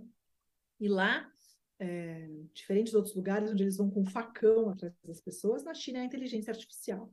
Né, que, que, persegue os cristãos. Existe um sistema todo de créditos e recompensas é, sociais, e eles são extremamente tecnológicos, milhões de câmeras espalhadas pelo país e controles via, via QR codes, localizadores. Na China hoje todo mundo tem, um, tem que ter o celular com o QR code por causa do Covid, aquilo que te diz se você pode sair ou não. Eles, eles conseguem, enfim, monitorar onde as pessoas estão indo. É, é uma inteligência artificial bastante avançada. Eles usam isso até para localizar as pessoas, né? E eles começam a monitorar é, encontros de pessoas, por exemplo, em, em, em, locais que não fariam sentido, com uma certa frequência. Então, pessoas que não são parentes, não trabalham juntas, não moram no mesmo, no mesmo bairro, se encontrando em alguns outros lugares. E, e ele tem descoberto várias igrejas clandestinas cristãs, né? não só católicas também, muitas, muitas igrejas domésticas, né, protestantes, estão é, sendo desbaratadas assim, descobertas assim, e os líderes vão presos, vão para campos de reeducação cultural. Ficam oito anos, trabalho forçado e tudo mais. É, é, muito é, é, terrível. E não só existe isso existe na China, mas no Oriente Médio também, você te encontram pregando alguma coisa, te encontram com uma Bíblia e tudo. Não só você tem a punição do Estado, mas tem a punição social. Porque as pessoas não querem ser associadas a você com medo de também serem perseguidas. Né? Então, o teu, a tua família corta relações, não te aceita em casa de volta. Então, é muito, muito sério. Né? Mas na China, sobretudo, a gente vê essa inteligência artificial sendo usada para esse monitoramento de pessoas. Né? Uhum. É, parece o livro e... você vê aquele cachorro robô né, indo atrás das pessoas. Né? É o que acontece lá. E aí. E aí, volta. E aí, voltando para a pergunta do padre sobre onde ocorre, qual o motivo principal, eu queria que falasse um pouquinho disso e aí a gente, a gente poderia dar o, o, o gancho com o Sudão também. principal é sempre uma, uma, uma luta por poder. Né? O motivo principal é esse, seja o poder político, seja a alienação das pessoas, seja o acesso a, uma, a um território de riqueza mineral, ou água, ou é, esse é o grande, esse é o, é o, grande motivador das pessoas, né? Essa sede do, do poder a qualquer custo, né? Uma grande ignorância. A gente olha para a África, é uma grande ignorância também. A gente olha para lugares das crianças não tem nenhum prepara um monte de analfabeto, uma massa que a gente vai ver um pouquinho disso no caso do Sudão. Acho que nesse vídeo eles falam um pouquinho disso, né? Então, assim, acho que o, o motivador é esse ali em loco, né? Se tem grandes ideologias por trás, é, fundações, como a gente vê no caso de ideologia de gênero, acho que não. É, desconheço né? É uma, uma, uma, coisa mais construída, porque é muito pulverizado e não são todas, não é contra uma religião específica, é, tem, tem, perseguição a vários tipos de religião em vários lugares, praticados por todos, a gente fala que né, tem lugar em que os budistas são os fundamentalistas e perseguem os hindus, então assim, é, tem de tudo né, no, no mundo, infelizmente. É, agora, o, o, que acontece? Esse cenário é um cenário assim, né, catastrófico, né, é, nem a Bate-Caverna, só vê o fundo, está cada vez mais escuro? Não, não é. Não é porque, claro, a gente tem que ter a fé, né? A gente sabe que Deus pode mudar a história, ele intervém na história, né? Não existe essa esperança. E a gente vê pelos testemunhos das pessoas que, primeiro, quem quer viver a fé ali, esse sangue dos mártires que é derramado a cada dia nesses países, né? Isso irriga a terra, isso converte, né? O cristianismo começou assim, né? É, então tem, tem muito disso ali, esses exemplos. A gente tem também essa a importância, e foi isso que me cativou para vir para a CN. Né? O que a CN faz é garantir que a fé seja viva nesses lugares. É permitir que as pessoas que querem continuar na Terra Santa continuem lá, sim. Né? Garantir que a igreja está presente, que a fé continua sendo pregada. Né? Levar essa esperança. Né? O padre Douglas Bases trabalhou anos e anos no Oriente Médio. Ele falava o seguinte: eu tenho tudo aqui. Eu recebo remédio, eu recebo roupa, eu recebo é, alimentação, eu recebo tudo. Mas é, a ACN foi quem me trouxe a fé e a esperança. Eles, eles, vocês trazem a fé para o lugar. E é isso que permite que essas pessoas consigam ficar lá, né? consigam viver num cenário é, extremamente rigoroso e cruento na sua volta. A gente vê em Serra Leoa essas, essas pessoas amputadas falando o seguinte: é, eu perdoo. O que eu posso fazer é perdoar. Ela falou assim: esquecer eu não posso. Elas falam em inglês, né? I cannot forget. Porque eu me olho no espelho e vejo meu braço amputado e vejo minha filha amputada todo dia. Então não tenho como esquecer. But I can forgive. Mas eu posso perdoar e eu perdoo. Então, assim, esse, esse, esse gesto de, de amor numa situação impensada, né? Essa, essa questão da prova concreta da misericórdia, né? Quer dizer, é, é, muito bonito, né? É um, é um, caminho que a gente fala da liberdade como como um caminho para a paz. Acho que eu vejo muito isso. Vejo no Sudão do Sul as crianças soldado, né? Lá eles pegam as crianças pequenas, né? Obrigam a praticar crimes atrozes, matam a família, exterminam os pais, transformam essas crianças, dopam as crianças, levam elas presas, depois colocam uma arma na mão, colocam num carro e, e, e, e aí essa criança que não tem mais nada, porque perdeu a família de um jeito que ela quer esquecer ela se vê parte de um grupo. Hum. Só sabe aquilo, ela é treinada para matar. Cresce assim. O que você faz com um jovem desse que teve essa infância roubada desse jeito, nesse nível? Se você não tocar o coração dessa pessoa, ela vai sobreviver só, não vai viver. Né? É muito funda, são feridas profundas. E só Deus para curar esses corações. Né? Então, eu vejo assim, é, eu vejo que a importância de estar lá levando a fé e a esperança é mostrar que é possível continuar vivendo, apesar de tudo que você já sofreu. É possível res, ressignificar essa história. Né? E é possível, sim, a gente tem que acreditar nisso, é possível pedir a conversão desses perseguidores. Porque eles são filhos de Deus, amados e queridos, assim como eu e você. É muito louco isso, né? Mas foi assim que Deus criou. Uhum. Né? Eles têm uma alma imortal como a nossa. Foi criada por Deus. O, demônio não cria nada, ele só rouba. Então, quem criou a alma dessas pessoas foi Deus. Né? Uhum. Foi Deus. E se a gente enxergar ali também, a gente tem que rezar, de joelho dia e noite, pedindo para eles virarem todos novos São Paulos. Né? Verdade. O cavalo é que se convertam, porque eles são filhos amados de Deus. Então, assim, é, quando eu olho para aquilo, eu choro por essas pessoas. E veja os exemplos dessa menina da Serra Leoa amputada falando I cannot forget, but I can forgive, and I forgive. Eu falo, gente, que beleza que é esse sistema de fé hoje, né? Como, como, me, como me edifica aqui no meu comodismo de São Paulo, com tantas igrejas à disposição. Como o testemunho deles me edifica, né? Uhum. Como são são os macabeus de hoje, né? São os, são os mártires de hoje que a gente tem, que dão esse exemplo de fé. E que tudo bem, eles, eles, eles não conhecem, esses perseguidores desconhecem esse Deus. Porque se conhecessem, não seriam os perseguidores. Desconhecem, não é uma escolha consciente. Nunca tiveram, cresceram assim nessa violência, né? Você tem alguns mal intencionados? Claro, sempre tem, né? Na minha listinha de perguntas para que eu chegar lá no céu, o livre-arbítrio. É, o livre-arbítrio é uma delas. Falei assim, Deus, por que complicar tanto? Né? Uhum. Livre-arbítrio. Mas, enfim, é, é uma. Peraí, vamos chegar aqui. O... Enquanto a gente tem livre-arbítrio, eles podem acordar e cair do cavalo. Sim, né? claro. Então, assim, quando eu falo em oração pelos cristãos perseguidos, eu acho que a gente tem que ter esse compromisso de oração duplo. Rezar pelos nossos, pelos nossos irmãos cristãos perseguidos, sempre, sempre, para que eles possam continuar lá, para que eles possam é, ter essa certeza da vida eterna, né? não esmorecerem na, no seu dia a dia, e rezar muito por esses grandes perseguidores, para que eles se convertam e arrastem multidões, como fez São Paulo, né? Como fez São Paulo. Então, eu acho que é, não sei, eu, eu enxergo, eu enxergo muito assim, né? Eu acho que a liberdade religiosa é um caminho para paz, sim, porque enquanto a gente não tem essa liberdade, a gente vê essas atrocidades acontecendo, né? E isso deve acontecer. Eu sonho com um dia que a CN vai ser totalmente desnecessária no mundo. Eu sonho com esse uhum. dia, né? Mas enquanto ela, enquanto existir Cristo que chora, né? Cristo que chora, está lá no Getsemane falando, rezem por mim. A gente está ali do lado para enxugar as lágrimas de Cristo e para estar tá firme na oração, porque ele fala, né? O espírito está pronto, mas a carne é fraca, né? Então, é na oração que a gente sustenta essa, essa humanidade. Né?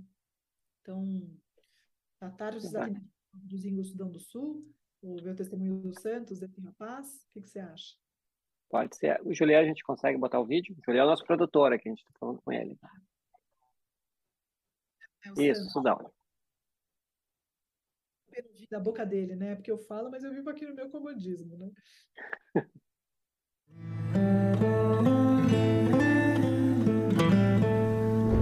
Olá, meu nome é Santos. Eu sou um refugiado do Sudão do Sul, vivendo num assentamento em Uganda. Com quase 300 mil pessoas aqui e 2 milhões na região. Tivemos que fugir de nossas casas por causa de uma guerra terrível e muito, muito longa. Muitos de nós nunca conheceram a paz. Nos chamam de geração perdida. Pessoas sem nenhuma perspectiva para o futuro. Muitos de nós perderam famílias, propriedades e viram suas vidas serem destruídas. Mas graças às suas doações, tentamos trazer esperança e sentido para as vidas dos nossos irmãos e irmãs. Recebemos uma formação católica no Centro Emaús e ajudados pela ACN. Temos que estar bem preparados para evangelizar, para dar aos nossos colegas refugiados uma razão para viver. Devido à falta de padres e irmãs religiosas, realizamos encontros de catequese e distribuímos a Eucaristia. Muitas crianças eram soldados, forçadas a entrar nas fileiras das milícias de todos os lados. Foram treinadas para matar. Agora não basta lhes dar comida e abrigo. Temos que reintroduzi-las de volta a uma vida normal. Isso só é possível trazendo Jesus para a vida delas. Isso é possível graças à sua ajuda e a de muitos outros homens e mulheres em todo o mundo que cumprem a missão de Deus sob circunstâncias muito difíceis.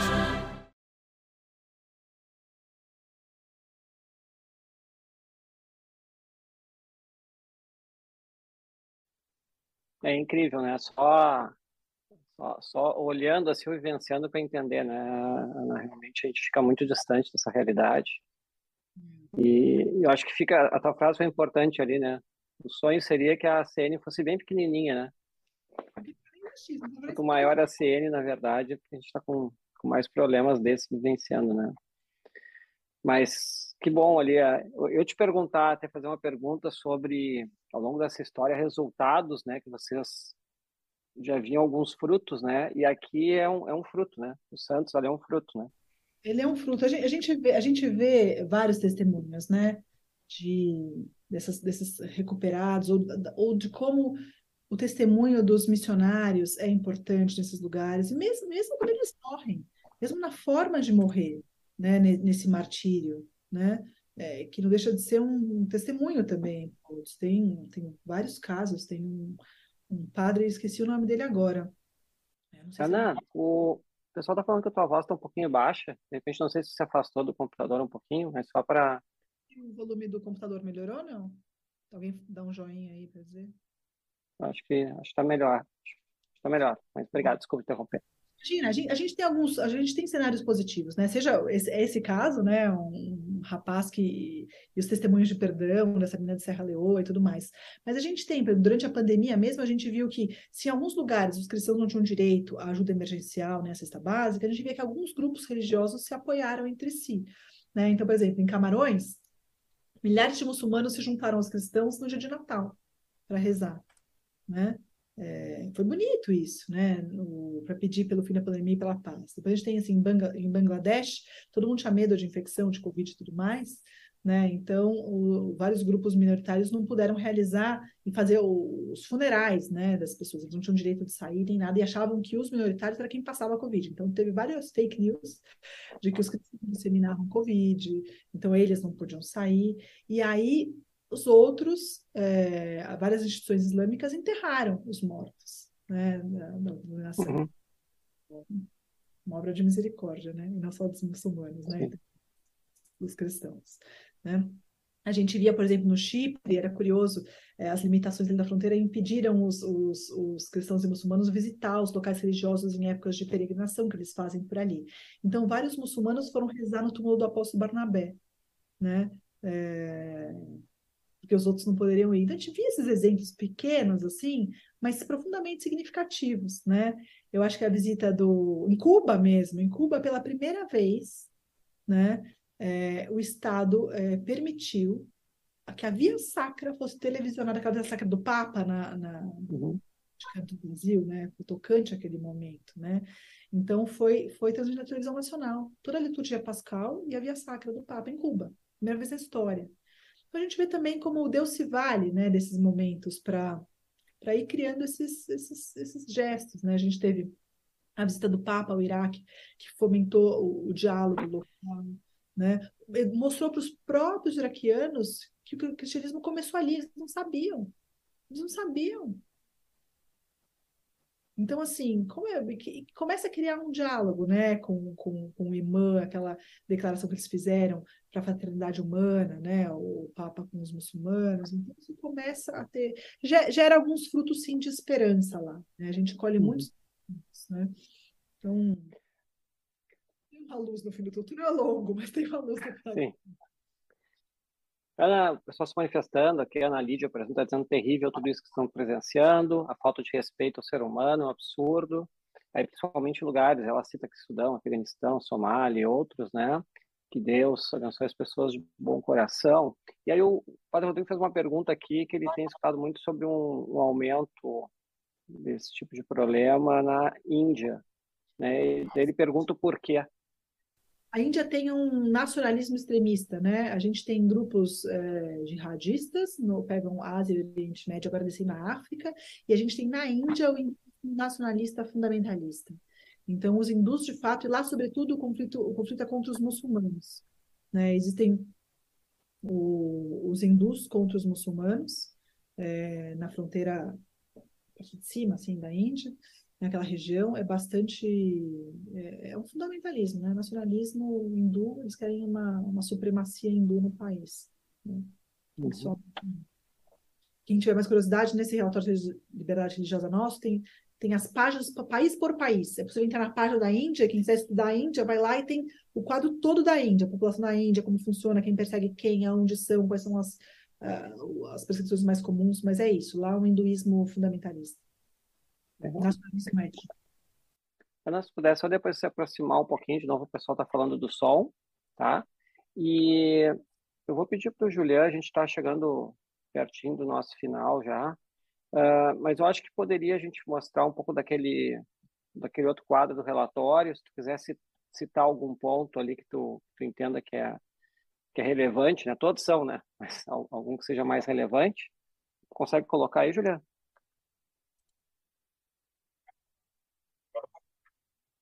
Isso. Tá. Então, então, nós vamos botar isso aí. Assim que enxergar aqui, a gente já, já nos avisa e a gente já vai já vai uh, tratando. Ana, uh, o Brasil não tem não tem quanto a gente vai chegar nesses problemas, o Brasil não tem a, efetivamente a perseguição, não tem esses essas linhas limítrofes, né? Mas o que a gente tem aqui é mais é, é questão dessa falta de dessas distâncias, falta de estrutura e da pobreza. É por aí o caminho aqui? O apoio da CNE para isso, a gente tem no Brasil, começa a ter o que o Papa tem chamado de um martírio branco sutil, né? que é essa perseguição educada, onde a gente falar dos valores cristãos uhum. começa a ser mal visto, às vezes não aceito. Né? Tem amigo meu na empresa que ele trabalha, ele não pode, ele tinha uma Nossa Senhora na mesa dele, uma imagenzinha, ele teve que tirar foi notificado pelo RH para tirar. Né? Então, são casos pontuais, específicos, mas você começa a ter, por exemplo, se eu falo, é, e eu falo, né? Se eu falo que eu sou contra o aborto em qualquer tendo que quando há a fecundação, a alma já está infusa ali, já é uma uhum. vida. Não interessa. Ah, mas que absurdo, ela foi vítima de estupro. Não me interessa aquela vida não tem nada a ver com isso. É uma tristeza. Eu sofro pela mulher que foi vítima de estupro, ou pela menina que foi vítima de estupro. Né? Mas esse mal está feito. Eu não apago ele com o aborto. Né? Então, assim, eu já sou taxada de imagina, que absurdo, louca, fundamentalista, fascismo e tudo. Né? Um médico, é, a gente vê em países como o Brasil, se você começa a ter a objeção de consciência para aborto e eutanásia, já não tem mais a garantia que tinha em vários lugares. Né? A gente começa a ver essa forma de perseguição, de falta de liberdade religiosa chegando no Brasil, né? chegando no Brasil, naquele nível de ainda intolerância, porque ainda não há leis, mas a gente começa a ver que o nosso imposto, meu e seu, sustentam abortos, né? Legalizados. Então, o... isso acontece. Mas, assim, hoje a ajuda da ACN aqui no Brasil é, na linha geral de advocacy, né, em termos de política, estou estando atento, isso não tem nada de atenção, não tem nada específico rolando agora aqui, né, mas é nessa área de mais extrema, de mais necessidade mesmo de recursos aqui. Agora, quando a gente está a gente está vendo o gráfico aqui, aí eu, eu vou citar algumas coisas ali. Uh, 62 países, a violação da liberdade religiosa, que representa 31,6%, né?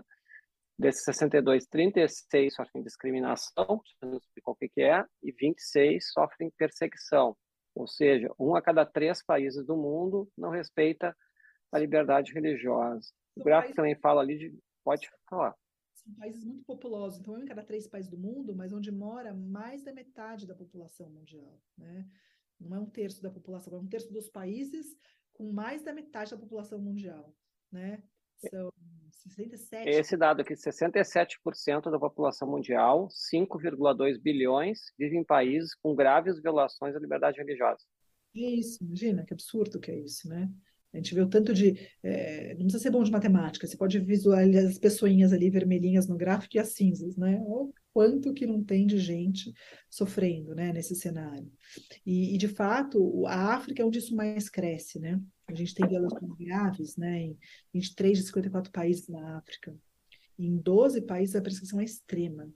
Né? Extrema são esses casos horrorosos de aldeias sendo incendiadas, pessoas sendo mutiladas, pessoas sendo mortas, forçando um assassinar o outro, ah, sendo os filhos sequestrados, forçados a casamentos forçados, conversões forçadas. Então é, é muito, muito triste, né? Então... Eu, e ali a gente tem um gráfico também na, na direita ali, né, à direita em cima a gente tem da 67 da população mundial, que vive em países com violações graves, né? E embaixo ali quem ataca a liberdade religiosa. Então, governos autoritários, que atinge 2,9 bilhões de, bilhões de habitantes, extremismo islâmico, que atinge 1,2 bilhão de habitantes, e nacionalismo ético religioso alto, que é 1,6, que é como se citasse a Índia, deve se enquadrar provavelmente nesse aqui, né? Esse terceiro. E aí está a Índia, exatamente. Eles têm o Nepal, o Sri Lanka, o Paquistão e a Índia. São os quatro. Que estão aqui no nacionalismo extremo, governos autoritários. E ali, quando a gente fala de extremismo islami, é, islâmico, né, aí a gente tem a questão do jihadismo, né, e o que aconteceu com ISIS, etc., né? São vários grupos, né? Você tem o ISIS, tem o Estado Islâmico, tem o Boko Haram, tem vários que, que tem vários nomes, eu não, não, sei todos, esses são os mais conhecidos aqui, e eles estão, eles querem criar esse jihadismo tran, transcontinental mesmo, né? Estavam no Oriente Médio, já foram para o Sudeste Asiático, eles descem ali para a Ásia, eles invadem o norte da África e descem agora pela África. Eles já estão lá em Moçambique. Já estão em Moçambique. Eles dominaram a Nigéria, derrubaram em volta do Sudão do Sul. Eh, todos os países do entorno ali são todos tomados, né? É impressionante. Ana, e uma, uma pergunta assim, é, dentro dessa aspiração de converter o califado né, transcontinental, a gente discutiu durante muito tempo, principalmente antes da pandemia, a questão da Europa ali. A, a é. Europa hoje, como é que está nesse, nesse quadro ali de... Tá, ela tem alguns lugares com uma atenção a atos de intolerância, né? mas você tem ainda um arcabouço de leis que, que protege isso. O que existe é que é, a gente tem uma questão numérica, né?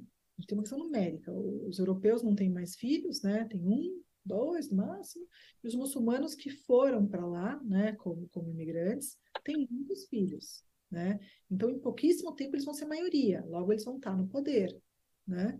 É, no poder político, com o poder de fazer leis e tudo mais. Então é uma é uma tensão.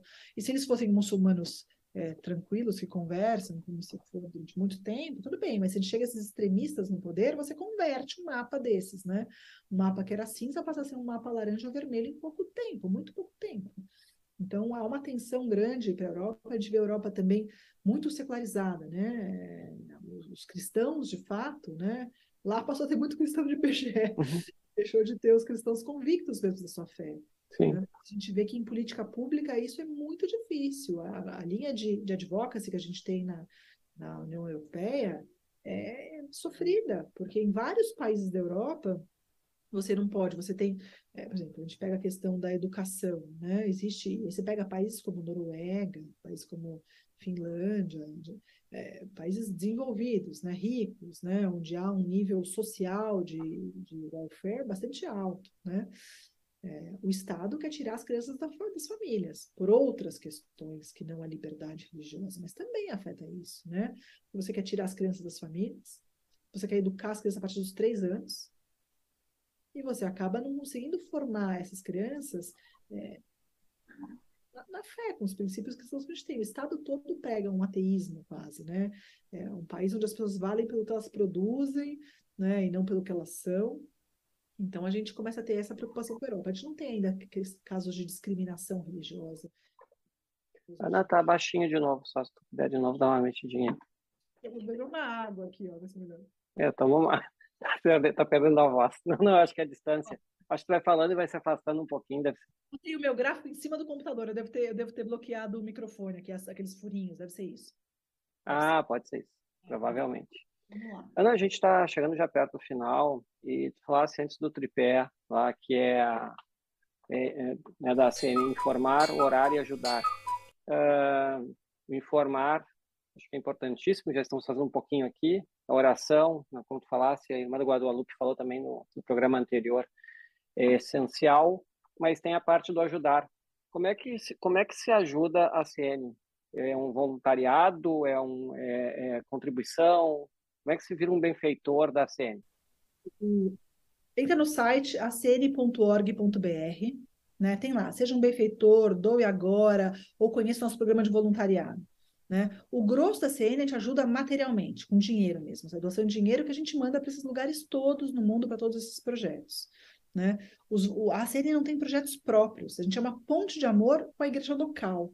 Né? Então, quem está reconstruindo a Síria com o dinheiro da CN é a Diocese da Síria, né? É, ou são ordens religiosas que estão lá. Né? Quem está ajudando é, no, na Amazônia é o bispo da Amazônia com o seu clero local, com o seu catequista. A gente dá a formação, a gente paga o seminário, a gente constrói o mosteiro. Né? Então, a gente precisa de dinheiro para chegar nessa ponta. Né? O voluntariado da CN existe, sim. O voluntariado nosso trabalha com esse tripé: informação, oração e ação. Então, o nosso voluntariado Existe a informação para ser voluntário, é só se inscrever no nosso site também, ou ligar para o nosso 0800, né? O que é, não sei de cor, eu deveria saber, eu sempre confundo a aqui já falo. O, o nosso voluntariado trabalha com oração, então a gente tem um voluntariado específico de oração, campanha de oração e oração por essa causa, né?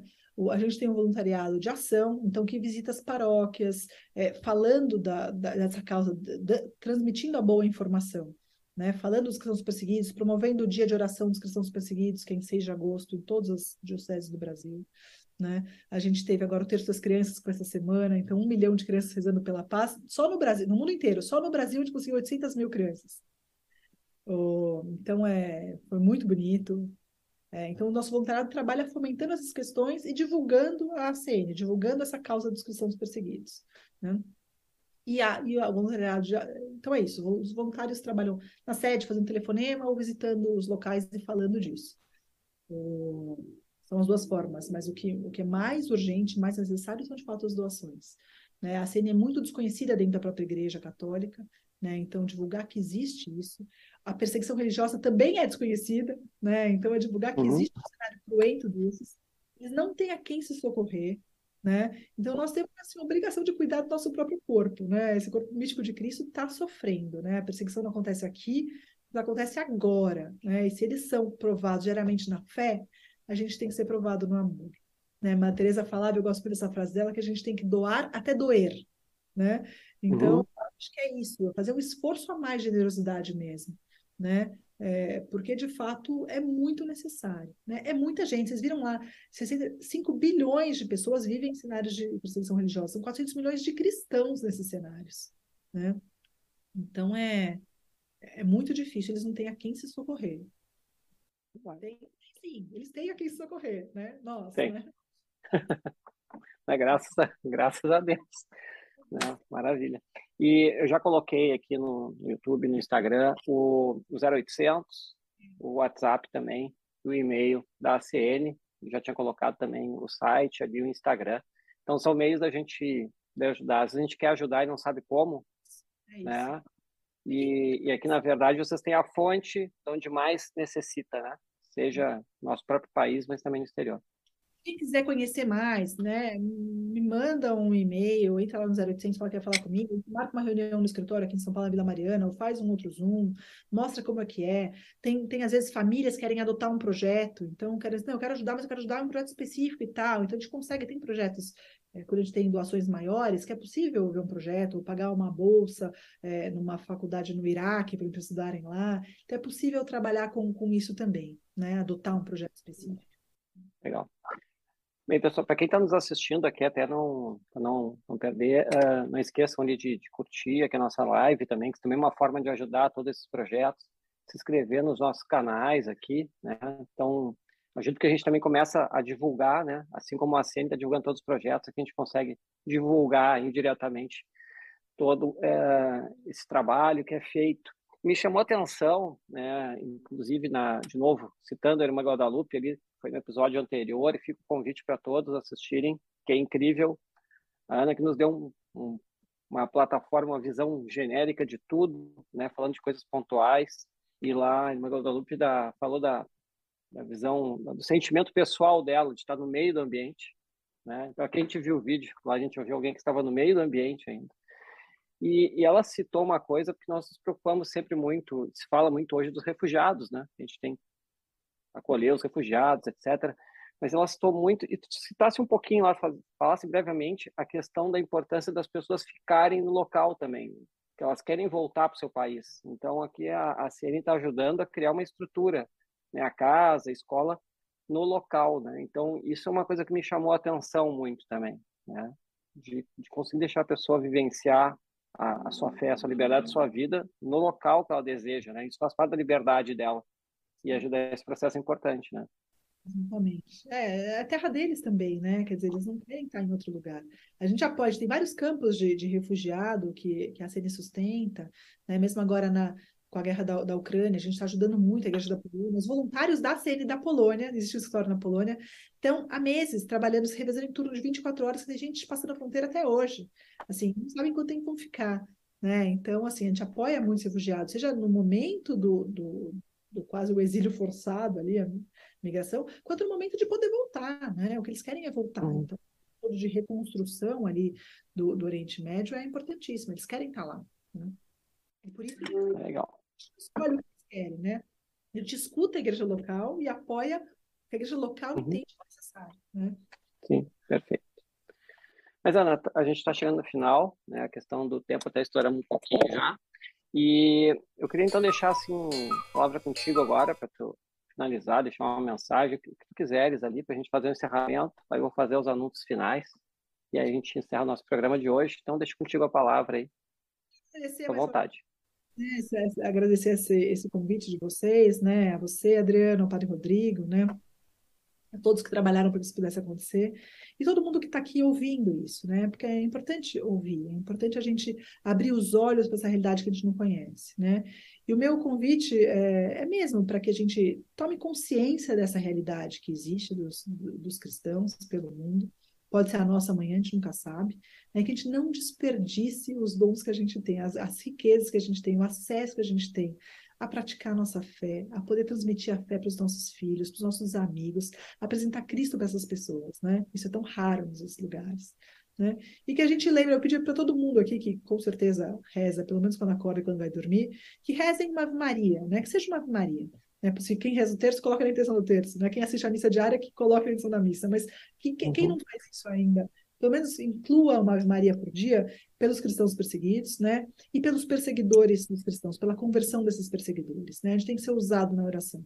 Né? A gente tem que é, virar alto, pedir mesmo a conversão desses perseguidores mesmo. Então, essa é minha mensagem. A gente tem também, a CN tem o site, né, que, que o Adriano comentou, que está ali escrito, é acn.org.br, tem um canal no YouTube, onde tem documentários de todos os países, para os estômagos mais light e para os estômagos mais fortes. Né? A gente mostra as situações que, que existem mesmo, né? Não adianta a gente não mostrar, a gente tem que mostrar porque isso existe. É que nem querer falar da paixão de Cristo sem enxergar a flagelação, né? Existiu, né? Foi cruenta, tá ali, né? Precisa, a gente precisa conhecer, a gente precisa entender que isso existe. Ana, uh, muitíssimo obrigado uma satisfação tua presença. Obrigado por tudo que tu nos, nos trouxe aqui, por pelo o trabalho da CN, eu de toda a, a, equipe no Brasil e no mundo pela belíssima missão de vocês, por tudo que vocês ajudam e, e auxiliam. E como mensagem final aqui, eu vou usar um texto que a Beatriz aqui colocou no Instagram. Não dá para ficar igual depois de ouvir tudo isso. Então, acho que Acho que a Beatriz resumiu bem aqui é o que, que a gente pode colher de hoje aí, né? Tocar os corações e que a gente consiga, mais pessoas cada vez mais consigam se inteirar, divulgar o que está acontecendo e contribuir para que a gente consiga melhorar esse cenário. Te agradeço muitíssimo mesmo. Muito, muito obrigado. Né? Foi muito legal a tua presença. Agradeço. Pessoal. Vamos rezar uma Maria aqui juntos, né? Os dois ou mais. Vamos, claro participando juntos.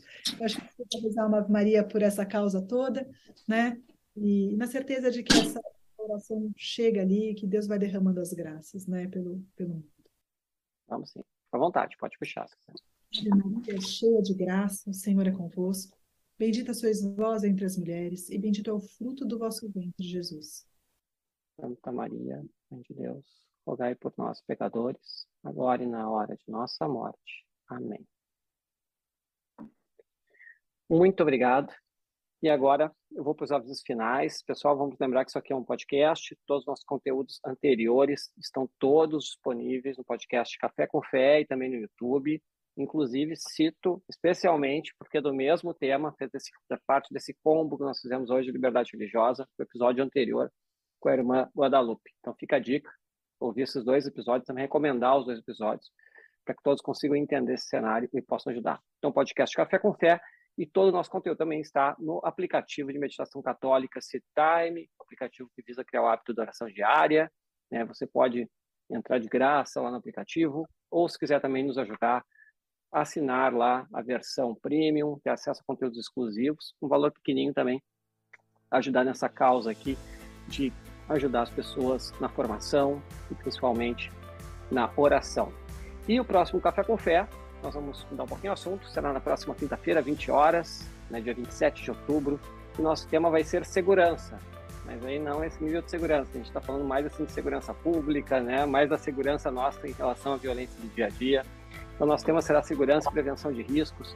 Nosso convidado será Gustavo Calef, que ele é especialista em gestão de riscos estratégicos e autor do livro Caos Social, a Violenta Realidade Brasileira.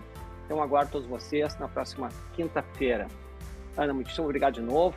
Muitíssimo obrigado a todos que nos assistiram, a toda a equipe que nos dá o suporte aqui no Instituto Católico de Liderança, ao Julian, em especial aqui que está nos assessorando hoje, colocou os vídeos, tudo, né? ao Padre Rodrigo, que é o nosso diretor. Por fim, principalmente a você que está nos assistindo. Um abraço, até a próxima e fiquem com Deus. Obrigado por escutar este episódio do Café com Fé, o podcast do Instituto Católico de Liderança, que quer levar de um jeito simples e dinâmico a visão católica a respeito dos desafios do mundo. O mais importante para a nossa equipe é tratar de temas de seu interesse. Nossa intenção é contribuir com opiniões e pontos de vista que possam enriquecer e iluminar seus caminhos. Assim, sua contribuição é essencial o seu feedback ou sugestão de algum tema específico será sempre muito bem-vindo. Não deixe de escrever o nosso e-mail contato arroba líderescatólicos.org. Sua opinião é muito importante. E se gostou desse capítulo, compartilhe com seus amigos. Abraço e até o próximo encontro.